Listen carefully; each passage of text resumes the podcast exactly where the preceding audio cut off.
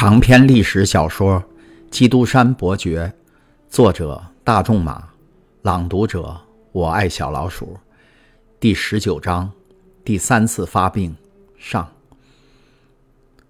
长久以来，神父一直在沉思默想这个宝藏，现在他终于能用它来保证他爱如己子的唐泰斯的未来的幸福了。于是。在法利亚的眼中，无形中宝藏的价值增加了一倍。他每天絮絮叨叨地谈论它的数目，向唐泰斯解释，在当下这个时代，一个人拥有了一千三百万或一千四百万的财富，能如何如何地为他的朋友造福。可是唐泰斯的脸却阴沉起来，因为他脑海中复仇的誓言又出现了。他也想到，在当今这个时代。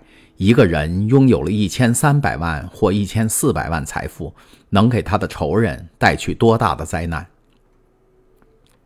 神父不知道基督山岛在什么地方，但唐泰斯却知道，而且常常经过那个地方，甚至还曾上去过一次。他离皮亚诺扎只有二十五里，在科西嘉岛和厄尔巴岛之间。这个岛以前一向是，而且现在也还是荒无人烟的地方。它像是一块圆锥形的大岩石，似乎是某次海底火山爆发把它推到海面上来的。唐泰斯把那个岛画了一张地图给法利亚看，法利亚则指导唐泰斯应该用什么办法去找到那宝藏。不过唐泰斯却远没有老人那样热情和有信心。不错，法利亚确实不是一个疯子，他的发现让人以为他疯了。可是发现这个秘密的艰苦。经过更增加了唐泰斯对他的敬仰，同时，即使那笔宝藏的确存在，他也不能相信现在它是否依旧还存在着。虽然他认为那宝藏绝不是想象出来的东西，可是他相信他已经不在那儿了。即使他相信那宝藏还在那儿，但命运仿佛有意要剥夺这两个囚徒的最后一些希望似的。像是要让他们懂得，他们已命中注定要一辈子坐牢似的。一次新的灾难又降临到了他们头上。靠海的那条走廊早已有塌陷的危险，近来又重新加固起来。他们用许多大石头填没了唐泰斯已经填过了一半的洞。要是没有采取神父建议过的这一预防措施，他们就会遇到更大的不幸。因为他们逃走的企图一旦被发现，他们俩肯定被隔离开的。现在他们被被关在一道新的、更坚固的牢门里面了。你看，年轻人带着一种悲哀的听天由命的口气对法利亚说：“你说我肯为你牺牲，但上帝认为这种赞誉我是不应该接受的。我答应过，永远和你在一起。现在，即使我想违背我的诺言，事实也不允许了。”我和你一样得不到那宝藏了，我们俩谁也出不了这个监狱。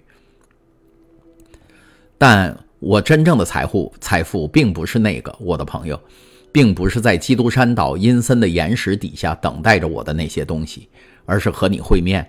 虽然有狱卒，我们每天仍可以共同度过五六个钟头。是你那些智慧之光启发了我的头脑，你的话已深深根植在我的记忆里。会在那儿成长、开花、结果的。你教给了我各门科学知识，你对他们有着深刻的认识，所以才能把他们变得明白易懂，使我很容易便掌握了他们。这才是我的财富，我敬爱的朋友。就凭这一切，你已经使我富足和幸福了。相信我吧，请放心吧。对我来说，这比成吨的黄金和成箱的钻石更加珍贵。即使那些黄金和钻石确实存在。不像我们在早晨看到浮在海面上的，以为是陆地，而向它渐渐走近的时候就消失了的海市蜃楼。可能长时间的与你待在一起，倾听你那雄辩的声音，来丰富我的头脑，振作我的精神，使我的身心能在一旦获得自由的时候，经受得住可怕的打击。他们丰富了我的心灵，使快要绝望让步的我，自从认识了你以后，不再伤心绝望。这些才是我的财富，真正属于我的财富。这一切都是你赐给我的。世上所有的帝王，即使是凯撒布奇亚，也休想从我这儿把他们夺走的。于是，这两个不幸的人往后的日子，虽然说不上幸福的日子，但也一天天的过得很快。法利亚对那宝藏以前多年来一直保守着秘密，现在却不断的谈到它。果然不出他所料，他的右臂和右腿依旧麻痹不能动。他自己已放弃了享受那宝藏的任何希望，然而他仍然不断的在为他的年轻伙伴考虑逃走的办法。他怕那张遗嘱说不定哪天会失落或失窃，所以强迫唐泰斯把它熟记在心里，使他能逐字背出来。然后他把另一半毁掉了，以保证即使前一半被人弄了去，也没有人能够猜透其中的真意。有时候。法利亚以整小时、整小时的教导唐泰斯，指教他在得到自由以后应该如何如何。如果一旦获得自由，从获得自由的那一天、那一时、那一刻起，他应该只有一个念头，就是想方设法到基督山岛去，并找一个不会引起怀疑的借口，独自留在那儿。一到了那儿，就得努力去找到那神奇的洞窟，在指定的地点去挖。读者还记得，那指定的地点就是在第二个洞口最深的一个角落里。在这期间，时间的消逝虽说不上很快，但至少不至于令人难以忍受。我们已经说过，法利亚身体一侧的手脚虽不能恢复活动了，但他的头脑仍然很清醒，理解力也已完全恢复。除了我们已详述过的那种为人处事的种种教诲以外，他还逐渐地教导他的年轻伙伴，教他应该做一个耐心和高尚的犯人，怎样懂得从无所事事找些事来做。因此，他俩永远是有事可做的。法利亚借此来忘却他自己的逐渐衰老，唐泰斯则借此避免去回忆那以前曾一度几乎熄灭，而现在却像夜里飘荡在远处的一盏明灯那样浮动在他记忆里的往事。日子就这样平平静静地过去了，再也没有新的灾难降临。在上帝的庇护之下，时光机械的、宁静的流逝了。在那年轻人的心里，或许也在那老人的心里，在这种表面的宁静之下，隐藏着许多被压抑了的愿望和被窒息住了的叹息。每当法利亚独自一个人时，当爱德蒙回到他自己的牢房里时，他们就都表露出来。有一天晚上，爱德蒙突然醒来，他好像听到有人在呼唤他。他睁开眼睛，尽力在黑暗中张望。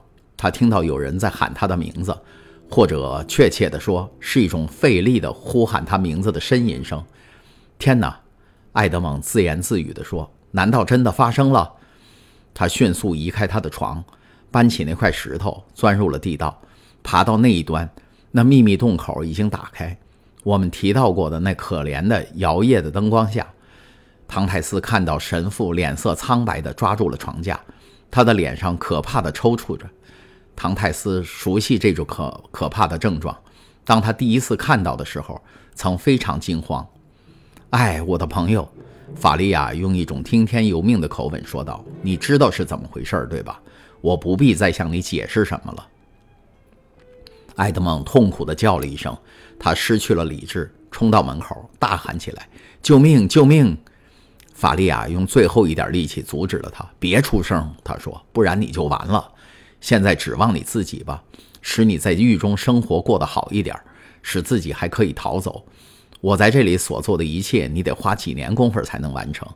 假如狱卒知道我们互相有来往，一切就都完了。放心吧，我亲爱的埃德蒙。”我就要离开的这间牢房是不会长期空着的，另一个受难人不久就会来接替我的位置，他将把你看作是一个拯救天使，也许他也同样年轻强壮，能吃苦耐劳，就像你一样，你可以帮助你一起逃，而我却只能妨碍你，你不会再有一个半死的身体绑在你的身上，使你动弹不得。上帝终于为你做了件好事儿，把你被剥夺的一切加倍偿还了你。现在是我该死的时候了。埃德蒙只能紧握着他的手，大声说：“哦，我的朋友，我的朋友，别这么说。”因为他的脑子被这一下打击给搞昏了，他的勇气也在听了神父的这些话以后消失了。过了一会儿，他又振作起一点来说道：“哦，我救活过你一次，我还可以再救你一次。于是他拆开床角，取出了那只瓶子，瓶子里还有一点红色药水。看，他说道：“这种救命药水还有一点呢，快快快，告诉我这一次该怎么办？有没有什么新的办法？说呀，我的朋友，我听着呢。”没有希望了，法利亚摇摇头说道。不过也没什么，上帝在人的心里根深蒂固地种下了对生命的爱，不论生活是多么痛苦，总还是让人觉得它是可爱的。上帝既然这样创造了人，他总会尽力使它存在的。哦，是的，是的，唐泰斯说道。我已经说过了，我会再救活你的。好呢，那就试试看吧。我已经觉得越来越冷了，我觉得。血在向我的脑子里流，我颤抖的厉害，牙齿直在打颤，我的骨头快要散架子了。这病五分钟之内就会达到最高点，一刻钟之内我就会变成一具僵尸了。啊！唐泰斯喊道，心里感到一阵绞痛。你还是照上一次那样做，不过不要等那么久。我生命的源泉现在已经枯竭了，而死神要做的事儿。他望着他那麻痹了的手臂和腿，继续说道：“只剩一半了，这一次要给我往嘴里倒十二滴，不是十滴。假如你看我还不醒过来，就把其余的都倒到我的喉咙里。现在你把我抱到床上去，因为我已经支持不住了。”艾德蒙把神父抱起来，放到了床上。现在，朋友，法利亚说：“你是我悲惨的生活中唯一的安慰啊！你是上天赐给我的一个无价之宝。”虽说迟了一点却依旧还是把你给了我。为了这，我衷心的感谢上帝。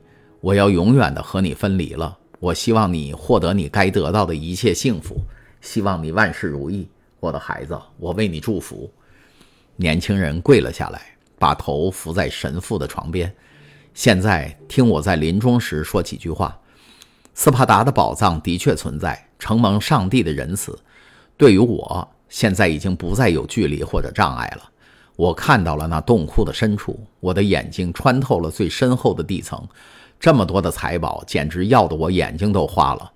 如果你真能逃出去，要记住那位可怜的神父。全世界的人都说他疯了，但他并没有疯。赶快到基督山岛去，去享用那宝藏吧，因为你受的苦难实在够多的了。一阵剧烈的颤动打断了神父的话。唐泰斯抬起头，看到法利亚的眼睛已充满了血，似乎大量的血已从脑腔里涌到了他的脸部。永别了，永别了！神父痉挛地紧紧抓住埃德蒙的手，低声地说：“永别了。”哦，不不！他大声叫道：“别抛下我！哦，快来救救他呀！救命啊！救命啊！”嘘嘘，垂死的人低声说道。假如你能救活我，我们就不会分离了。你说的对哦，是的，是的，相信我吧，我一定会把你救活的。而且虽然你很难受，但看来你没有上次那样严重。你错了，我所以不那么难受，是因为我已经没有力气来忍受了。在你这个年纪，对生活是充满信心的，自信和希望是年轻人的特权，但老年人对死看得比较清楚。哦，他来了。来了来了，我看不见了，我的理智消失了。你的手呢，唐泰斯？永别了，永别了。他集中起所有的力量，做了最后的一次挣扎，抬起身来说道：“基督山，别忘了基督山。”说完，他倒在了床上。这一次发作十分厉害，神父的四肢僵直，眼皮肿胀，口吐带血的白沫，身子一动不动，在这张痛苦的床上。再看不到刚刚还躺在那里的那位智者了。刚才您听到的是由我爱小老鼠播讲的长篇历史小说《基督山伯爵》第十九章第三次发病上，请继续收听第十九章第三次发病下。